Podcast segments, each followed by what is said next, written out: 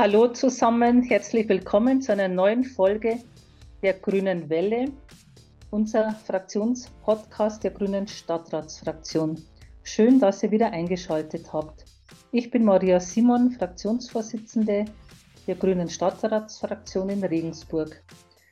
Zusammen mit meinem Co-Vorsitzenden Daniel GT und weiteren Mitgliedern unserer Fraktion schauen wir heute zurück auf den November 23 im Stadtrat in Regensburg.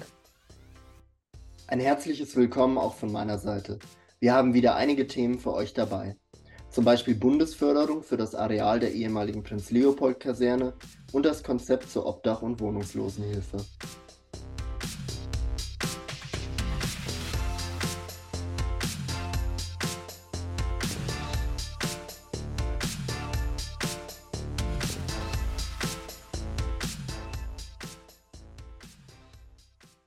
Im Frühjahr 2022 wurde ein neues Konzept zur Obdach- und Wohnungslosenhilfe beschlossen.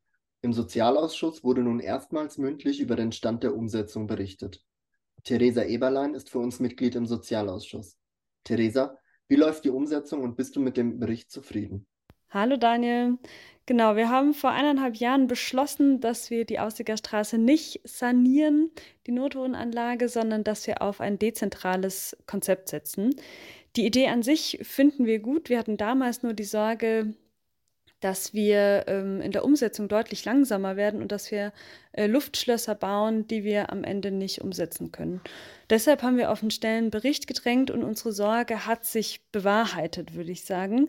Es gibt einzelne Projekte, die sich gut anhören und gut anlaufen, ähm, sowas wie das Chancenhaus, das bis 2025 umgesetzt werden soll. Ähm, oder auch ähm, die Wohnanlage am Eisbuckel. Jedoch ist es so, dass verschiedene Teile des Konzeptes, ähm, wie beispielsweise eine Unterbringung für alte, suchtkranke Menschen, sich zerschlägt oder zerschlagen hat. Das heißt, hier ist abgesehen von der Idee, sind wir noch nicht weitergekommen und die ersten Anknüpfungspunkte haben sich zerschlagen. Und ähm, da müssen wir weiter dranbleiben, dass wir dann auch für alle Menschen eine würdige Unterbringung in Regensburg schaffen. Danke dir für das Update, Theresa. Kommen wir zu einer sehr guten Nachricht für Regensburg. Auf dem Gelände der ehemaligen Prinz-Leopold-Kaserne entsteht ein innovatives Wohnviertel, das auf klimaneutrale und bezahlbare Energieversorgung setzt. 2020 haben wir als Stadtrat das Energiekonzept für das Viertel beschlossen. Es soll Photovoltaik geben, Luftwärme, Wärme aus Abwasser und Erdwärme. So soll das Stadtviertel in der Zukunft versorgt werden. Wichtiger Bestandteil dafür ist eine geplante Energiezentrale, in der die im Areal erzeugte Umweltwärme transportiert und gespeichert wird. Und diese Energiezentrale wird nun durch das Bundesförderprogramm für effiziente Wärmenetze mit einer Förderung von 7 Millionen Euro bedacht. Wir freuen uns sehr, dass Regensburg von diesem Förderprogramm profitieren kann und das geplante Quartier damit einen weiteren Schritt in Richtung klimaneutrale Ener Energieversorgung gehen kann.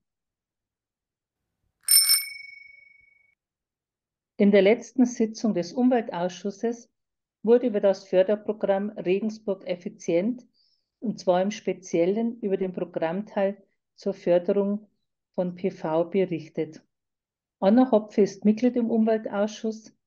Anna, kannst du uns aus der Sitzung berichten? Was hat die Verwaltung berichtet und bist du mit dem Stand zufrieden? Ja, hallo Maria. Der Bericht im Umweltausschuss war Anlass zur Freude, da das im März diesen Jahres neu eingeführte Förderprogramm für Photovoltaik als voller Erfolg zu verbuchen ist. Insgesamt konnten bislang über 570 Maßnahmen gefördert werden wofür Haushaltsmittel von über 325.000 Euro eingesetzt wurden. Besonders beliebt sind neben der Förderung für Dachphotovoltaikanlagen auch die Balkonsolarmodule, welche die Stadt mit einem Zuschuss von 150 Euro fördert.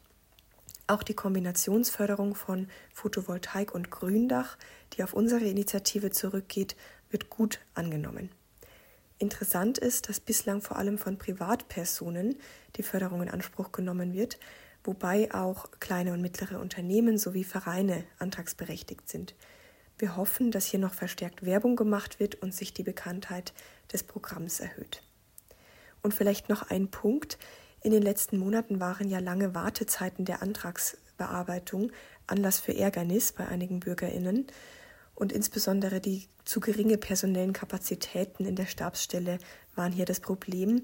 Wir sind froh, jetzt berichten zu können, dass vorübergehend zusätzliches Personal zur Verfügung gestellt wurde und sich die Bearbeitungszeit der Anträge jetzt auf im Schnitt ein bis zwei Wochen beläuft, was wir sehr begrüßen.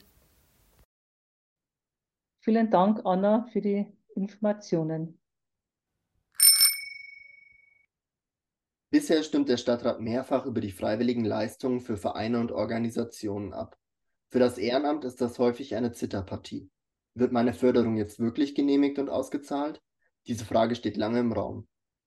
Wir haben mehrfach auf dieses Problem aufmerksam gemacht und uns für eine bessere Lösung eingesetzt. Und tatsächlich, es tut sich was.